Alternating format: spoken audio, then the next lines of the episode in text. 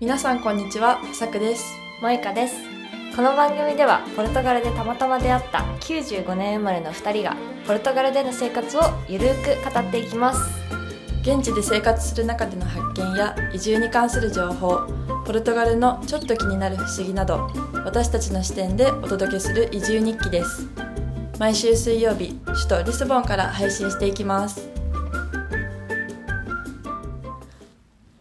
はい、皆さんこんにちは。ちはこんにちは。えっと、萌ちゃんが、今回からは、ケニアから参加してます。そうですえっ、とケニアポルトガルでの収録にこうやってぐっと距離が縮まったねね、3時間の時差に縮まりましたえ日。本とだったらいくどれぐらいだったっけは9時間あったのか9、9、9。 9だよねそ大きいね、うん6時間う。ね、すごいそうだね。だいぶ、ケね、ニア時間が合わせやすくなった、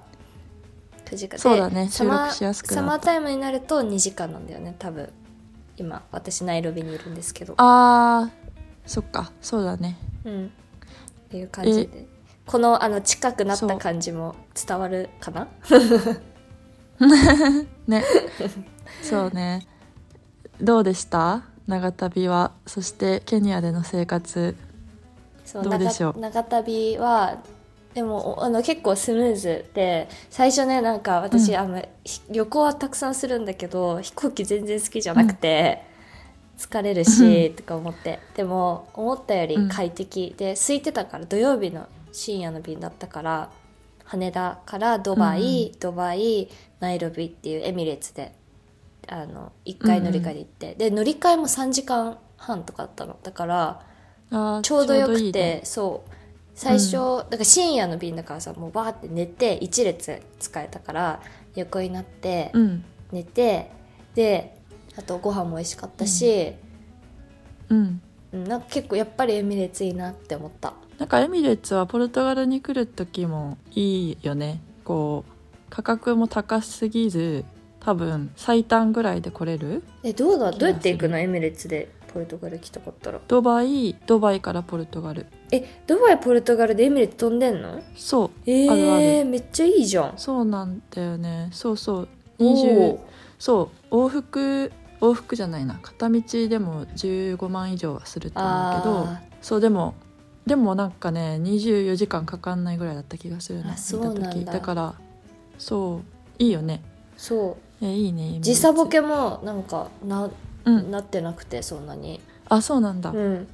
いつもさ日なん本かあのうん戻ってくる、ヨーロッパに行く方が辛い感じがしたんだけど数日、うんうん最初の2日間ぐらいは朝普段より早めに起きるぐらいだけどもうすぐ治った、えー気温は気温過ごしやすかったりするうん気温はめっちゃいい25うん度ぐらい56あーぐらいあっでたかい最ね高やがっ。ぱまそうだから、日差しとかだと結構暑くて半袖でうん汗,、汗汗かかないぐらいうーんあーちょうどいいねうん、で陰ってるところとちょっとこう長袖カーディガンだから七分でちょうどいい気分ですね、七分袖が、あーあーいいですねうん、日本過ごしやのすそう春とかそれぐらいのそうなのめっちゃ気温がね、いいから日本が寒かったからさ、うん結構そうだやよっねぱりなんか細胞がほぐれてくって感じ、はあねえでもポルトガルも最近あれだよ春みたいな天気あそうなんだ今日あったといんだかもそう今日もなんか雲一つない真っ青な空で、うん最高気温20度ぐらいで、えー全然もうコートとかいらないでもよ夜はすごい寒くなる冷えるからうんちょっと服装が難しいけどそっかねそんまなあ、感じ確か最に近は去ポ年ルトガルあはでも去年そこれぐらいの時期に初めてポルトガルにいたけどもうちょっと寒かったかな、そのねでも雨の時期が、まあ、抜けたのかまだまた来るのか分かんないんだけどちょっと前までは雨ばっかりで寒かったから、うんなんか急にそうなんだあったかい日が続くようになってえーでそうもそんな中日本はね今日めっちゃ寒いみたいだよ、雪降ってたってあそうなんだうんえー、名古屋ではわあ岡山であも名古屋で雪降ってんのうん、岡山も降る岡結山構どうだろう雪岡山はもう降るとこは降るな北の方あの蒜山っていううん鳥取との境ぐらいに行くと結構降るし、まあ、でも毎年雪見てる気がするなそうなんだうそうだねでも今日今日は分かんない降ったのかな、ーん寒い親に電話したらいつもちょっと寒そうな気もするな なんか部屋が寒そう、ね 部屋が寒そうそっかそっか田舎の家なんでそう防寒ねまあそうですね、ナイロビアでもそう本当にき気温がちょうどよくて人もすごい優しいしやっぱりその安全面だけあの、きうん引き締めていかなきゃいけないっていうかじゅ私はそうだ慣ねれてないな、やっぱりこうあの、うんまあ、ヨーロッパだったりアメリカとか日本とかでしか暮らしてないからさ、まあ、あタイも暮らしてたけどでもそんなに危ないって思ったことがなかったから、うんなんか本当にここナイロビアは歩けない歩いちゃダメだよみたいなあーどんな近くあでそうなんだもそうウーバーウーバーが聞こうなんかボルトも危ないんだって、えー、ウーバーの方が信頼できるんだそうボルトは登録してるけど勝手に友達とかうんなんか借りて知らない人の車をで予想、ドライバーを装って、あのー普通に運転手として来て、まあ、例えば強盗強盗っていうか物盗んだりとかなんか変なとこ連れてって誘拐とか、まあそんな日常茶飯事じゃないとは思うけど、うんそういうのもあるしかも女性一人とかだとさあってでもウーバーあーそうはね結構定期的に顔認証しなきゃいけないんだって車の登録してるのと。うんだからまだ安心って言われたりとかうんうんうんあとなんか乗車中も絶対あの鍵を閉めて窓は一番上まで開けとくうんでそうしなんかね時々聞くもんねなんかと停車中に強盗にあったりとかそうそう知り合いのうんのそのなんか奥さんとかもその窓の上のところからバッて手が入ってきてうんネックレスバッてちぎって取られたみたいな、あーそういうこともあるんだね、うんあとは基本的やにっぱりってなんか言われたのはうん現金を持ち歩いて、まあ、5,000円ぐらいの現金を持ち歩いて何、かあったらもうすぐ「はいこれこれはあげるから勘弁して」みたいな。うんでうん自分の身を守うる、んその守る用抵の抗しちゃ現ダメ金、うん、絶対抵抗しちゃダメって言われた。ね、ちょっと安全に気をつけつつもうん、そうだねこれかまだこうらのどこケニがアかエらのリアが安全でどこが安全前さ、なんかこの話ポルトガルでもしたじゃんもうなんとなく全体的に安全だけどここのエリアはちょっと避けたいなみたいなとこあるみたういな,、んなんかそういんうんううんう感覚っていうかさ、まあ住みながら分かってくるじゃん、そうだねまあもちろん、まあ最初ついてすぐは分かんないよねそりゃそなのでこれからちょっとナイロビの話を聞けるのを楽しみうにしそてうますまあっていうのがね私のあの近所だったんだけど、うんさくちゃんはどうポルトガル、リスボンあったかいって言ってたけどなんかお出かけしたりとそうかねあしてるの、そう結構散歩 散歩したりしてるんですけどね、最近はいいねあったかいから本当ね散歩日和の日々が続いててそうね今回ちょっとだけ話したいなと思ったのがこの前あのファドのファドっていうのあのポルトガルの民族歌謡でファドっていう音楽があるんですけど日本でいう演歌みたいな感じかな、うん演歌みたいな感じって言われてるらしい。うん、ちょっと調べてみたらでもなんかあでもっていうかまあ演歌みたいな感じだねなんか歴史的には多分19世紀ぐらいからみたいに書いてあった気がするからすごいあの長い歴史があるっていうよりも意外と思ってたよりもね短い、歴史の短い音楽なん結だ構最なっ近て思ったんだけどそうそうでそのちょっとお勉強がてらに友達とリスボンにあるファド博物館っていうところとあとファドの女王ってポルトガルで言われてるアマリア・ロドリゲスっていう女性の住んでいた家に行ってきたうん、のが最近のハイライトえリスボンにあるの、そうリスボンにあるどっちもリスボンにあって、どっちもバスとか電車で地下鉄で行けるうん、そううんそのファド美術うん博物館うんとその彼女の家はもう近く一緒なの別あ別いのや別の場所であそそうう,、なんだアマリア・ドロリゲスさんの家はね黄色えっとね電車で行くとすると地下鉄黄色線のラト駅とかから歩けるかなえでー、そうでね普通の見た目は普通のポルトガルの可愛い家なんだけどうん中に入るとまあなんかツアーでしか入れないんよまうずんチケットが多分大人7ユーロぐらいかなであってでそれもツアーのチケットしかなくてもうなんかそのその時の状態のまま置いてあるからこう綺麗にさ保たないすごいいい状態で保たれてたのなんか家具とか服とか綺麗なまま保管してあって、キッチンとかも。でツアー参加する人みんな靴にさビニールみたいなのつけてさ そうなんだなんか汚さない ようにそうそうそうちゃんとしないといけなくってじゃあただツアーはポルトガル語しかないあへえポルトガル語でしかないそう珍しいでえじゃあめちゃめちゃ観光地ってわけではないのかそうだねその時は土曜に違うな日曜に行って友達2人とだからさ私たち3人と他夫婦かなちょっととおえっ、とおじさんおばさん夫婦が2組いてうんで2組ともポルトガル人ででどこか貸し返してたかな多分ポルトガルリスボン近辺から来ててで私たち友達ででその1人の子がポルトガル語勉強しててすごいさ理解できるからさうんあの私に通訳してくれて、ツアーアーのガイドのお姉さんが言ってることを全部説明してくれたからよかあっりたがけたいど、ねこれわかんそうそういやすごかったやっぱねちゃんと勉強してるな本当にって思 って感心したと同時にこれあれだよねでもわかんない人が来たら本当に何もわかんないなって思って、うん英語一切ないかそうだねなかなかハードル高いねまあ見るだけでも楽しいかもしれないけど情報があったらねらまあねより楽しいそう面白かったのがね日本日本と結構ゆかりがあるみたいでそれが面白かったなんかえその方がそうゆかりというかね日本に結構来ててうん日本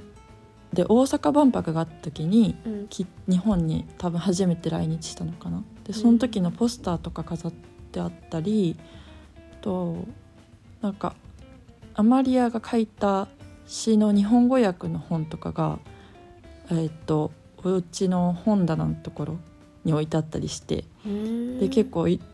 家を見てるだけでも日本語のものが何個か見つけられてあなんか面白いあのこんなところに日本がみたいな感じであすごあいなっねたそれは意外だったかも全然知らなかったうんなんかね服とかも服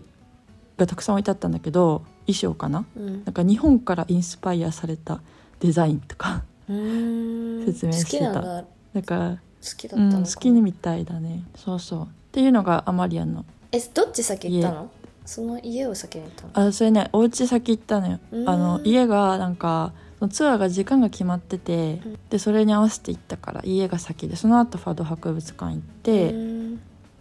知ってるファド博物館どこあれサンタアポローニャ全然の辺にあるん知らなかった、そう私も名前だけ知っててうん、で行ったことはなくっていファド博物館も私は好きだった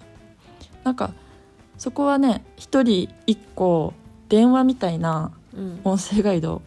チケット買ったらそれついてくれるんだけど、英語でもちろんそこは英語もあってでなんかねパネルとかそのファドの、えー、と説明歴史とか歌手なんて言ったらいいのかななんかファドの代表的な歌手の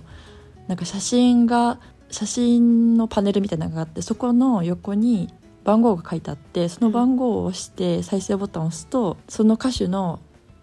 歌声が聞けるみたいな。うんのがあってそれがね面白かった面白かったっていうかねあのファドってなんかポルトガル人のなんか郷愁みたいなサウダーサウダーデよく言うじゃん、なんうんかポルトガルの人のこう繁栄と衰退をうのん郷愁の感情みたいな、うなんかを表現してるらしいんだけどなんか確かに初めて聞いたけど初めて聞いたのよでも私ちゃんとあそ聞ういなたんだことなくて、そうちゃんとねなんかなんとなく聞いたことあったけどしっかり聞いたことなくてうん確かになんか哀愁漂うっていう感じそうがなする気が するみたいな。私さ初めて本当にだからい丸1年前ちょうど1年前に来た時に、うんうんうんファド聞きに行ってでも聞いた方がいいよって言われたんだけあ聞きに行どそうでもポルトガル語が分かる人が聞くと、暗いからうん、なんかもう疲れちゃうんだねっ、て、暗いらしいね。歌詞聞いてるだけでなズーなんンとかしちゃうからあんま好きじゃないってうんその人は言ってたけど、うでんうも、んうん。でもさ分かんないからさ私たちはで私友達とうん。行ったの、パドを聞きにうん。そしたらもう、うん。歌詞歌詞わかんないけどその歌ってる人うんのなんか熱、情熱っていうか、女性の方が一人歌ってて、あともう二人そのあのその特なあれは楽器楽器をファドって呼ぶのあれはね、ギターが、ポルトガルのギター多分ギター持ってなかった丸いうん形の。丸い形のギター持ってた普通のあれギタなんかーポとルトガ特ル別なギターっていうんだって。ポルトガルギターなっんかて呼ぶんだあれはそうあれね可愛いよねなんかちょっと今言葉でしか言えないけどうん普通のギターよりもこう丸っこいひょうたあんみたいれな感じなんかさ弦の数も違う多い本数弦の数本数どうなんだろうちょっとそれわかんない弦の数は分かんなかったけどうんネックうんの上の部分がなんか蛇みたいにとぐろとぐろじゃないな蛇みたいにうねってなってるのがリスボンのでうんなんか別の形があるんだけどもう一個のがコインブラのでみたいななんかギターもへ地ーあるんだ域で違うらしいよ書いてるかなあそごうめんポルトガルのギターはね1212えでもね弦だって、うーんアコギがアコギだと6知らな弦すぎで たうんアコギが6弦だけどポルトガルはギターは12弦倍だすごいねうんなんかめちゃめちゃ弦ひ張ってでるなもって思さう歌詞が分かんなかったらさ、なんか美しいというかさなんかそういう感感情も伝わってくるけどさなんか綺麗な音だなおそう音っていうか綺麗だなって思って聞いてたけどさねなんかこう私も友達にこあのまた別の友達になんか暗いって言われた、うん そうなあんだよの悲しみ悲しみを表現してるみたいえでもそのレストランの話に戻るうとん聞きに行って、でもなんか魅了すっごい魅了されてそうんのうん熱意、そのあの歌手の人の熱意に、で三な、うんえ、ね、そのディナーディナーを食べながらなんだけど3回ぐらいショーがあって全部見たの、で結局2時間いた、うんそこに一番最後のショーまで見ちゃあーそうなっんだてでも、えーもうなんかみんな静かにしなきゃいけない、がご飯食べながらのとこだけど、もうなんかみんなが静まるまで歌いませんみたいな うーん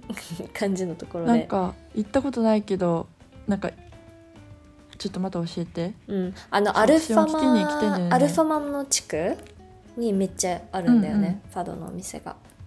そうなんかねレストランで聴けるんだよね、うんファドの演奏がすごいよかっなたのでちょっと送るね行ってよかったところうん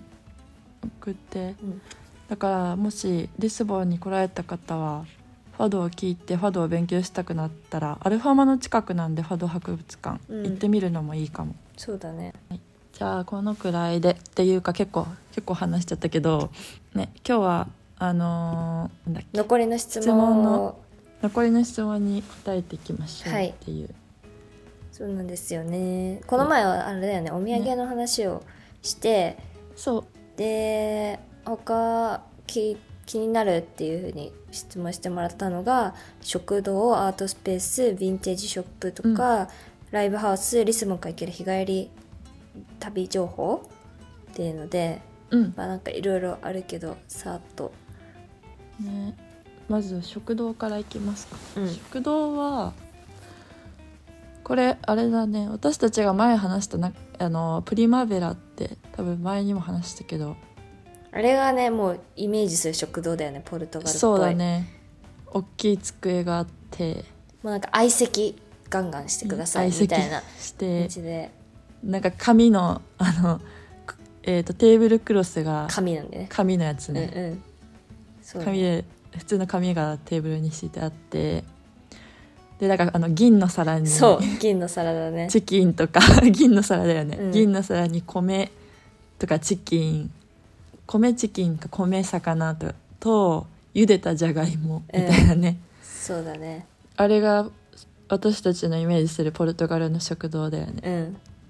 結構なんかおじおじ様が多めだよねそうしかも働いてる人もさ男性しかいおじさんも多なめい、だしねこれもプリマベラだけなのかわかんないけどああそうあれは面白い、男性しかいないよねいやでもねそうなのよなんか私がこの間行ったパダリア・ド・ポポっていうこれもリスボンにある食堂みたいな同じような食堂的なカフェテリアなんですけどなんかそこもウェイトレウェイターねしかいないよねうんあのウェイトレスの方いないよねあんまうり、んそうだねなんね面白いなんかね前行ったって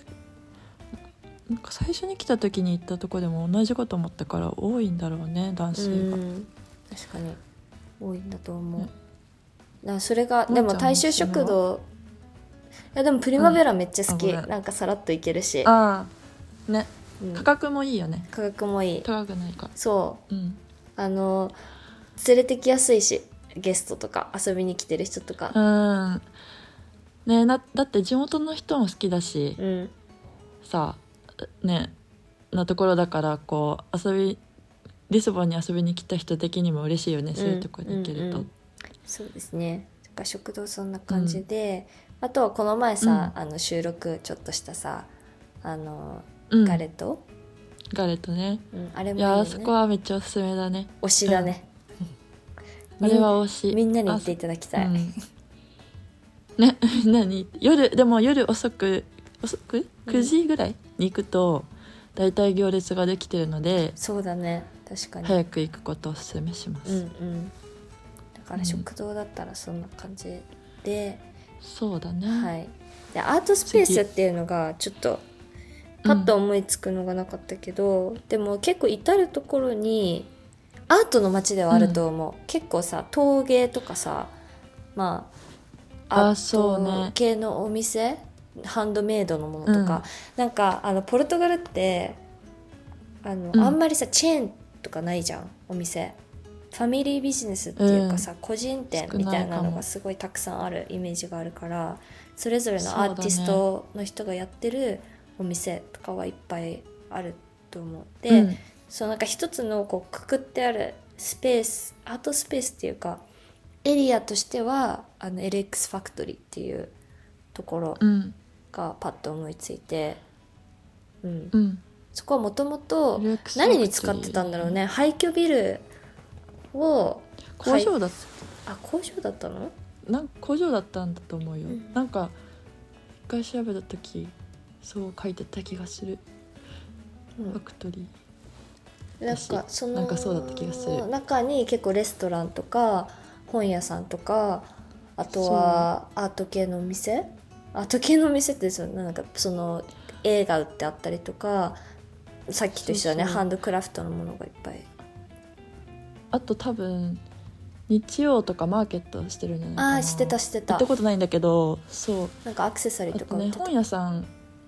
本屋さんおすすめだよね本わかんうんポルトガル語わかんないけどさここにある本屋さんうんあの映えだねなんて言ったらいいんだイろうねンスタ映え映え自転車行ったらわかるんですけど、うん